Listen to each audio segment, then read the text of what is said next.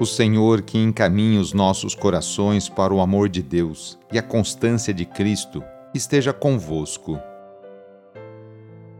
Iniciemos esta oração traçando sobre nós o sinal da cruz, sinal do amor de Deus por cada um de nós. Em nome do Pai, do Filho e do Espírito Santo. Amém. Senhor nosso Deus, nosso Pai, nós cremos em vós, nós esperamos em vós, nós vos amamos. Nós vos agradecemos este dia e vos damos graças porque estamos com vida Oferecemos este dia ao Senhor com todas as nossas alegrias e sofrimentos, com todos os nossos trabalhos e divertimentos. Guardai-nos do pecado e fazei de nós instrumentos de vossa paz e do vosso amor. Ajudai-nos a observar vossos santos mandamentos. Amém. Quarta-feira, dia 5 de outubro. O trecho do Evangelho é escrito por Lucas, capítulo 11 versículos de 1 a 4. Anúncio do Evangelho de Jesus Cristo, segundo Lucas.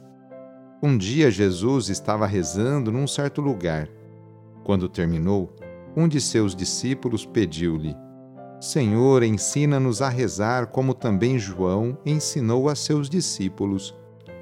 Jesus respondeu: Quando rezardes, dizei: Pai, santificado seja o teu nome, venha o teu reino Dá-nos a cada dia o pão de que precisamos e perdoa-nos os nossos pecados, pois nós também perdoamos a todos os nossos devedores. E não nos deixes cair em tentação. Palavra da Salvação. Hoje a Igreja faz memória por São Benedito. Benedito nasceu em 1526, na Itália na ilha da Sicília, em uma família de escravos africanos. Por ser negro, sofreu muito preconceito durante a infância. A família de Benedito sempre fora muito fervorosa em sua fé católica. Durante a sua infância, Benedito pastorava ovelhas nas montanhas, mas, ao completar 21 anos, ingressou para uma comunidade eremita da Irmandade de São Francisco de Assis. Benedito era conhecido pela sua humildade e desapego aos bens materiais, vivendo uma vida muito simples e feliz, seguindo os ensinamentos de Cristo e extremas penitências religiosas. Vários nobres, teólogos, sacerdotes, ricos e pobres procuravam os conselhos e os direcionamentos religiosos de Benedito, transformando-se em uma personalidade de grande influência religiosa na cidade de Palermo, onde residia. Benedito morreu no dia 4 de maio de 1589, como um simples frade franciscano que trabalhava na cozinha do convento, em completo desapego às coisas terrenas são Benedito foi canonizado em 1807 pelo Papa Pio VII. Hoje queremos colocar nas mãos de Deus a vida de tantas crianças, adolescentes e jovens. Quantas famílias neste momento não passam dificuldades com seus filhos?